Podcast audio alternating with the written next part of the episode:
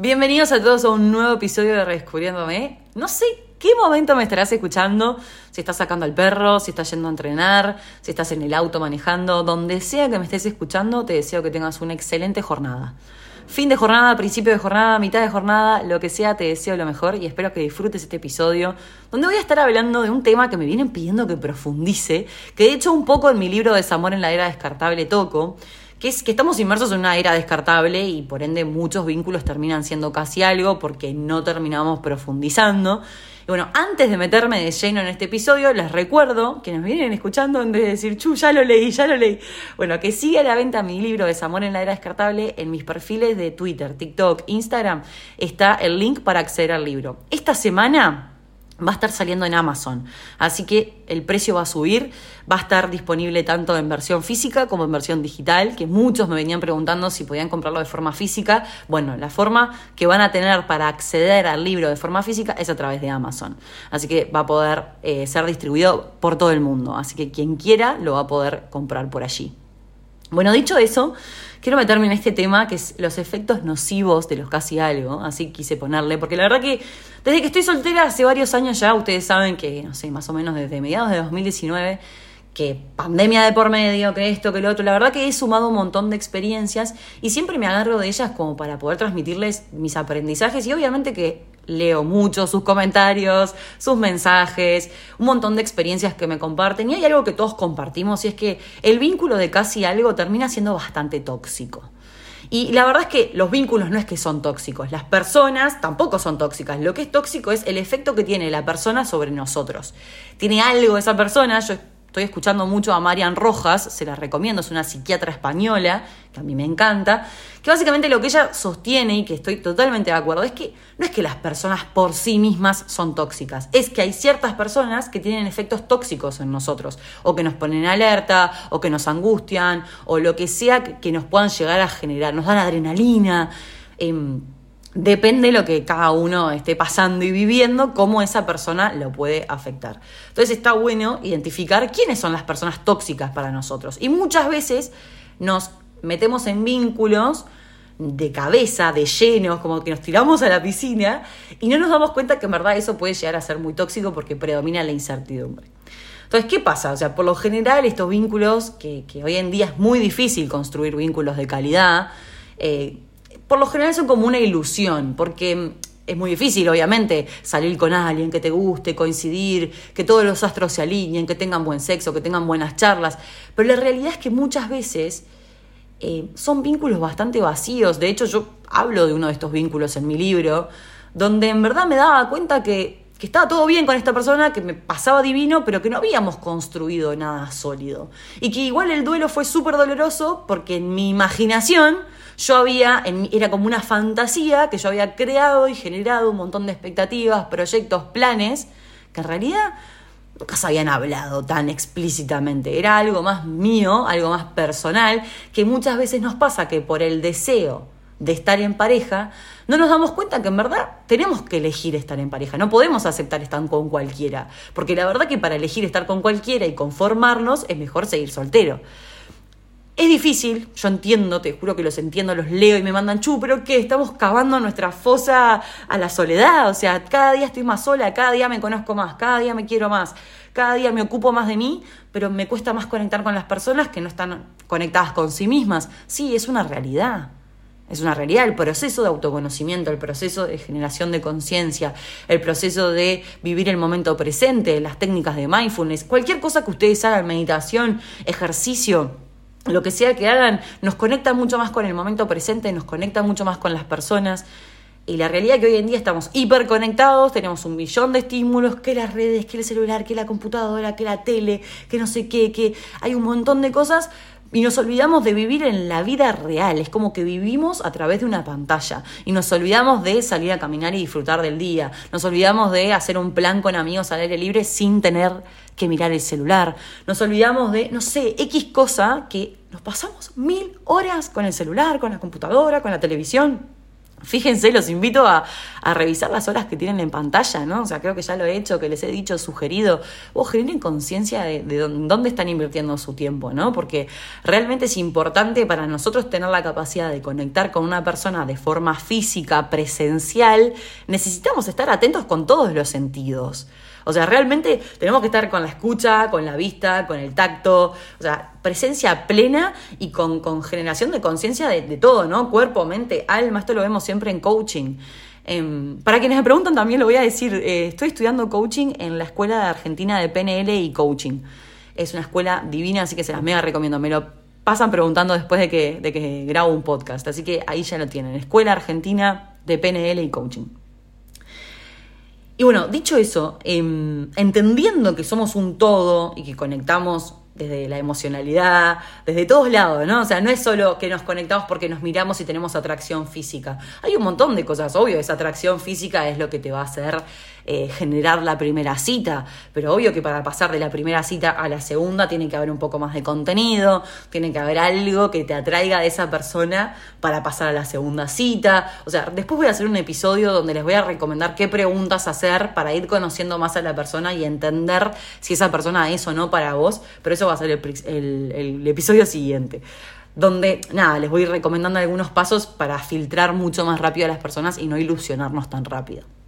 Pero bueno, quiero hablar un poco más de, esto, ¿no? De, los casi algo, de, lo doloroso que es y que muchas veces no entendemos muy bien las señales, porque es una persona que tal vez te incluye en su vida, eh, es muy atenta, eh, no sé, como un montón de cosas, pero después es como que no, no, no hay nada sólido. Si empezás a rascar, realmente no había mucha profundidad. Los diálogos no eran tan profundos, pero bueno, uno tiene tan ganas de construir algo con alguien que se olvida que en verdad esa persona no te está dando demasiado. Entonces, ¿por qué es tan difícil superar o, realmente salir adelante después de una ruptura con un casi algo o en el momento en que vos te das cuenta que ya tiene un efecto negativo en vos, tiene un efecto nocivo, tal como le puse al episodio, ¿no? O sea, llega un punto donde uno tiene que evaluar si esa relación le está sumando o no, si ese vínculo le está sumando o no, porque la realidad es que estamos en una altura de la vida, muchos de los que estamos escuchándome y, y mismo yo que estoy hablando, que tenemos ganas de tener vínculos sanos, sanos, sólidos, que fluyan, que duren lo que tengan que durar. Siempre lo digo, pero la realidad es que tengo ganas de construir algo que esté bueno. No tengo ganas de tener mambos, no tengo ganas de tener problemas, no tengo ganas de sobrepensar, no tengo ganas de hacerme la cabeza, tengo ganas de que si las cosas fluyen de forma natural, buenísimo. Si las cosas no fluyen, no tengo problema y me abro. Pero yo creo que una vez pasada esa etapa de las primeras citas, segunda cita, los casi algo ya es como que es más continuo, ¿no? Son, son personas que empezamos a salir más asiduamente y, obvio que se generan un montón de cosas que no están buenas. Em, y, la realidad es que superar a alguien que, que saliste bastantes veces es súper doloroso, súper doloroso. Y de hecho, les digo esto, puede llegar a ser más doloroso que, que terminar una relación con un exnovio de mucho tiempo, meses, años, lo que sea, matrimonio en mi caso, por ejemplo, que terminé casada. Y, muchas veces me dolió más dejar con un casi algo que capaz dejar con, con, mi ex, que fue mi marido, que fue mi novio durante 10 años. O sea, realmente depende del momento de la vida, pero yo ya estaba preparada para, para ese duelo y, y, muchas veces, nada, tipo, no estás tan preparado para, para una pérdida como un casi algo, como si lo estás para una relación de más años que ya la venís procesando, que, que, ya la venís como pasando por el cuerpo hace tiempo. Entonces, la pregunta es, ¿pero por qué siento entonces que un casi algo, que en verdad capaz fueron dos, tres, cuatro, cinco meses, siento una pérdida tan grande? Y la realidad es que eso, ¿no? O sea, cuando estás saliendo eh, varias veces con alguien, que la verdad posta, posta, que se lo digo, hoy es un milagro salir más de una, dos, tres veces con alguien es como que existe como ese potencial de, que, de que esa persona se vuelva algo real, que eso se vuelva, se materialice, ¿no? O sea, que realmente eso se concrete en algo.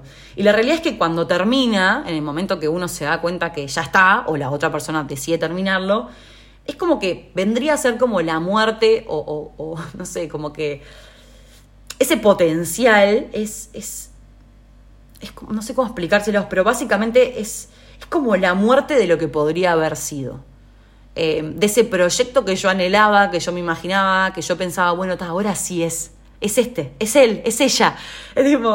y, y la realidad es que es como que mueren todas tus expectativas, tus planes, tus ilusiones, tus proyectos. Y en esta era, donde realmente estamos sumergidos en una era líquida, descartable, es más doloroso aún, porque es como que realmente lo sentimos como misión imposible. Es, pa, la puta madre, ¿y cuándo voy a dar con alguien que realmente me elija, lo elija, construyamos algo, haya un nivel de compromiso más alto? Y bueno, les lamento informarles que estamos en una nueva era, donde cada día es más complejo conectar con gente, pero sin embargo, siguen existiendo personas que están trabajando en sí mismas, que están trabajando sus heridas de la infancia, que están trabajando en su autoestima, en su amor propio, para poder construir relaciones sanas. El tema es que no todas las personas quieren construir vínculos sanos. Entonces hay que tratar de entender, ¿no? Eh, que, que, bueno, que hay que tratar de aceptar que las cosas van a durar lo que tengan que durar y está en uno aceptar que la otra persona actúe de cierta manera. O sea, vos estás en todo tu derecho de retirarte de los lugares. Pero algo que les quiero decir, y por más que duela, es que para que algo termine, tiene que empezar. Con los casi algo, por lo general, termina antes de que realmente empiece. Porque para empezar realmente un vínculo, se tienen que abrir, tienen que profundizar, tienen que mostrarse vulnerables. Si el vínculo se basa en voy los martes a tu casa, tenemos relaciones, nos vemos después el otro martes, o me escribís cuando querés, no tenés continuidad, no me preguntás cómo estoy, no te importa un carajo lo que hago con mi vida, lo que dejo de hacer, Lamento informarles que eso no, es una construcción de nada. Cuando vos empezás a construir algo con alguien de forma incremental a medida que va pasando el tiempo, uno se va abriendo más, va compartiendo más cosas y va midiendo y calibrando el interés de la otra persona para seguir abriéndose. Si no es como, lo digo también en mi libro, es como un juego de ping-pong. La pelota va, la pelota vuelve, la pelota va, la pelota vuelve. En el momento que la pelota no volvió, no vuelvas a buscarla, ya está, la pelota no volvió, se terminó el juego, o sea, no hay nada más que hacer realmente. Es recíproco, es eh, nada, como que los dos tenemos que estar metidos ahí, remando juntos y, y, queriendo construir algo. Si una de las dos partes no está con el mismo nivel de compromiso, lamentablemente están desfasados. Entonces realmente les digo, para que algo empiece, tiene que, para que algo termine, perdón, tiene que empezar. Entonces, muchas veces, oh, me dirá, sí, chu, pero salimos un montón y nos veíamos un montón. Bueno, pero evalúa qué tan profundas eran los encuentros, qué tan profundas eran las charlas, ¿no? Y la realidad es que nuestro cerebro, también se lo, se lo escucho a Marian Rojas, que me parece una capa, hasta psiquiatra, vayan a seguirla, es que nuestro cerebro no distingue lo, que, no distingue lo que es real de lo que es eh, fantasía. La realidad y la fantasía está en nuestra cabeza y a veces no los distingue y los efectos que tiene nuestro cuerpo y todo es como... Es impresionante, hay que tratar de, bajar un poco a tierra las cosas que nos están pasando, ¿no? Entonces, cuando empieza el duelo por una pérdida de algo que nunca tuviste, básicamente, eh, nada, es doloroso, porque estás duelando la pérdida de, una fantasía, de un anhelo, de un sueño, de algo que en verdad no fue. O que capaz sí hubo señales confusas. La verdad que leía los comentarios, hoy, hoy puse en mi Instagram para que me pusieran comentarios a ver qué les parecía que hablara de este tema, ¿no? Del efecto nocivo de los casi algo. mucha gente decía, ¿no? Que es horrible, que te genera ansiedad, que no está bueno. Y bueno, pero si no está bueno, no lo permitamos, ¿no? O sea... Eh, ah, como que hay que tratar de, tener un poco más de calma y entender que la verdad que no tenés ni idea cómo hubiera sido una relación con esa persona. Porque la verdad que nunca llegaste a un punto donde eh, hubo un compromiso, donde se dividían las responsabilidades, donde iban a ver cómo iban a, convivir sus horarios, sus actividades. La realidad es que nunca llegaron a ese punto. Ustedes no tienen ni la menor idea si eran compatibles o no. A mí me pasó de salir con alguien y decir, pero pará, su vida y mi vida no eran nada compatibles. O sea, hubiéramos terminado seguro. Antes de empezar, o sea, terminamos antes de empezar, pero realmente hubiera sido muy difícil empezar algo porque no hubiéramos macheado en cuanto a horarios, a objetivos, a proyectos, a vidas. Eh, no sé, si a vos te gusta mucho viajar y a la otra persona no le gusta viajar, bueno, va a ser difícil congeniar con eso. Si la otra persona trabaja todos los fines de semana y vos tenés todos los fines de semana libre, y va a haber un conflicto de intereses. Entonces, muchas veces nos aferramos a esa idea, a ese anhelo, y en verdad no tenemos ni la menor idea. Pensamos que todo sería perfecto, todo sería mágico, que todo va a fluir, y la verdad, posta, no tenemos ni la menor idea. Entonces, es como que te apegás a una fantasía idealizada que no es una realidad, no es un hecho, no tenés ni la menor idea de lo que hubiera pasado si hubieran empezado a construir algo. Entonces, obvio que duele que, no haya querido intentarlo contigo, em, duele después ver a esa misma persona, después de haber salido con vos, que te dijo, mirá, no quiero nada serio, no quiero una relación, duele después verlo en una relación con otra persona. ¿Cuántas veces me pasó? A mí me pasó en mis años de soltera, he salido con gente y hoy ellos están casados, gente que me ha dicho no estoy para tener ninguna relación, al toque se pusieron de novios, o sea, realmente duele ¿Entienden? O sea, lo que pasa es que depende mucho también del timing de las personas, eh, del momento, no, sé, no quiero decirlo en inglés, pero el momento que estamos transitando también afecta directamente eh, cuando vos te cruzas con alguien. O tal vez nada, no era la persona para vos y te abrió la puerta para que sigas tu camino. ¿Y, por qué duele tanto? no Yo me preguntaba, ¿por qué a veces siento más dolor tal vez de con una relación de años o con convivencia, con todo? Y la realidad es que en una relación de años estábamos los dos probando, intentando, apoyándonos, comunicándonos. Y la realidad es que termina y cada uno tiene como su duelo lógico. Y en el momento que flaqueás o que te pones a idealizar demasiado las cosas buenas, empezás a pensar en las cosas malas y decís, no, pará, yo tomé la decisión por esto, esto y esto, o él la tomó por esto, esto y esto, o ella la tomó, o sea, es como que entendés las razones de la ruptura y tenés de dónde agarrarte. Por momentos, obvio que, que es esa idealización, ¿no? Pero tenés una claridad mental donde decís, no funcionó por esto, esto y esto, intentamos esto, esto y esto, porque la realidad es que las relaciones se trabajan. El tema es que con los casi algo predomina la incertidumbre. Entonces, al predominar la incertidumbre, nunca sabemos dónde carajo estamos parados. Entonces te cuestionás. Y ahí entra el autoflagelo. Pa, pa, pa, me autoflagelo. Es tipo, ¿pero qué habré hecho mal? ¿Por qué no, me pudo dar la oportunidad? Eh, ¿Por qué será? Vas a ver que después se pone de novio con otra o con otro. Eh, y nada, es como que afloren, florecen todas tus inseguridades, eh, tus temores, empezás a darte palo, pero impresionante, y decís, pero no valgo la pena que se la juegue por mí. ¿Realmente no está viendo el minón que soy o el hombre que soy?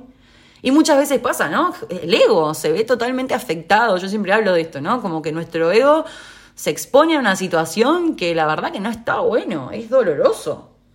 Entonces, por esto, porque hay incertidumbre, es que duele más que a veces un ex novio o una ex novia. O sea, realmente puede llegar a ser muy doloroso porque convivir con esa incertidumbre es agotador. No saber dónde estar parado es agotador. O sea, realmente, cuando vos no sabes dónde estás parado, estás como en arenas movedizas constantemente, te genera ansiedad, sobrepensás, la pasás como el reverendo culo cuando las señales no son claras. Entonces uno tiene que realmente eh, entender que no es culpa de uno, que no sos vos el problema, que la persona que sea la adecuada para vos va a hacer todo por estar con vos. El tema es que, obvio, sí, hoy está difícil, está difícil, pero hay que confiar y hay que tranquilizarse y hay que decir, no fue con esta persona. Esta persona no me está eligiendo. ¿Quién en su sano juicio quiere estar con alguien que no lo elige? Pensémoslo, ¿no? O sea, a veces yo me pregunto y digo, ay, le quiero mandar un mensaje. Pero ¿para qué le voy a mandar un mensaje si el último mensaje se lo mandé yo? Tiene que nacer de la otra persona también. O sea, tiene que haber reciprocidad, tiene que haber un esfuerzo por construir algo. No, no, se lo puedo dar todo en bandeja, ¿no? Por más que me guste, por más que me atraiga, por más que sienta esa atracción y eso en la panza, eso visceral que me mueve. Pero realmente, o sea, la persona que quiera estar con vos eh, va a hacer todo lo que tenga a su alcance para lograrlo. O sea, no, podemos quedarnos en el anhelo de que el problema soy yo, que habré hecho mal. Vos hiciste todo lo que tenías que hacer, ser vos, trabajando en vos, siendo tu mejor versión, siendo la mejor persona que puedes ser. O sea, realmente no, no, no todos somos compatibles. ¿Entendés? O sea, y, esa persona que no te elige te hace el favor, porque realmente tener la puerta entornada no sirve. La puerta está abierta o está cerrada. Yo cuando estoy saliendo con alguien le pongo foco. Obvio que después de varias salidas, ¿no? La exclusividad se gana.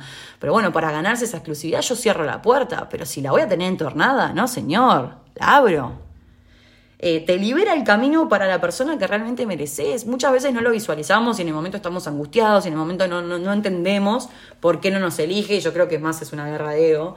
Y bueno, la realidad es que hay que tratar de pensar fríamente y decir, bueno, esta persona no es para mí. Eh, tratar de, encarar los vínculos desde otra perspectiva, con mucho más tranquilidad, sin tanta ansiedad, conociendo a la persona eh, a medida que se van dando los encuentros, de la manera más sana posible, siendo claro. A mí si alguien ya a esta altura me escribe me dice, che, venite a casa, eh, vamos a tener una noche de pasión directamente, la primera cita, a mí ya me da pereza, porque yo lo que busco es contenido, lo que busco es conexión, lo que busco son vínculos más profundos. Eh, obvio que capaz tengo algún momento que me pinta ese plan, pero ya a esta altura, después de haber vivido tantas experiencias y tantas vivencias, no es lo que priorizo. Y prefiero, la verdad, quedarme en mi casa mirando una serie, como hablaba en el episodio anterior de Solteros y la Noche, que realmente esforzarme a salir con alguien por el mero hecho de decir, salí, tuve relaciones, estoy soltera, vivo la vida, aguante la vida loca, la libertad. Me encanta la libertad. Pero no por eso voy a salir con cualquiera y no por eso voy a someterme a situaciones que me hagan mal. Yo prefiero, en la medida de lo posible, si bien todos los vínculos al comienzo tienen incertidumbre, prefiero ir invirtiendo tiempo a medida que voy conociendo a la otra persona y entendiendo que tal vez la otra persona es para mí o no. Pero muchas veces recibo mensajes de gente que dice, salimos tres veces, no sé si plantearle que quiero algo serio. Pará, relajá. O sea, hay que darle tiempo de maduración a las cosas, hay que pasar las cosas por el cuerpo, hay que ir viendo cómo fluye. Esto es de a dos, no se construye uno solo. Y si la otra persona ya te empieza a dar mensajes confusos, no está clara, y bueno, es hora de la retirada. Pero ya está, hay que empezar a naturalizar estas cosas y hay que empezar a entender que está bien que a vos te duela cuando algo no funciona, porque se murió una fantasía, se murió un proyecto que vos anhelabas y que no funcionó. Espero que este episodio los haya hecho pensar. La verdad que a mí me encanta, me encanta hablar de este tema. Es algo que, realmente lo estoy viviendo, que, de hecho mi primera relación de casi algo fue en plena pandemia cuando arrancó allá por el 2020 y me redolió y, y me resirvió para entender esta dinámica de los nuevos vínculos. Yo nunca había tenido casi algo, amigo con derechos, como le quieran llamar. Y, la verdad que eso fue súper doloroso y hasta el día de hoy pienso en esa persona y digo, para, que lo que pasa es que yo le puse demasiadas expectativas, yo quería que funcionara algo que la realidad es que no lo conocía tanto a él. Y no tengo ni idea qué hubiera pasado si hubiéramos tenido una relación, si éramos compatibles o no. Entonces hay que tratar de tomarse las cosas con más calma, como les decía, más aún en esta época donde realmente es una era descartable. Así que nada, esa es mi recomendación del día de hoy. Espero que hayan disfrutado este episodio. No se olviden de ponerle las estrellitas para calificarlo en Spotify. Y bueno, les mando un beso gigante y nos vemos en, en el próximo episodio de Rescubriéndome. Chao.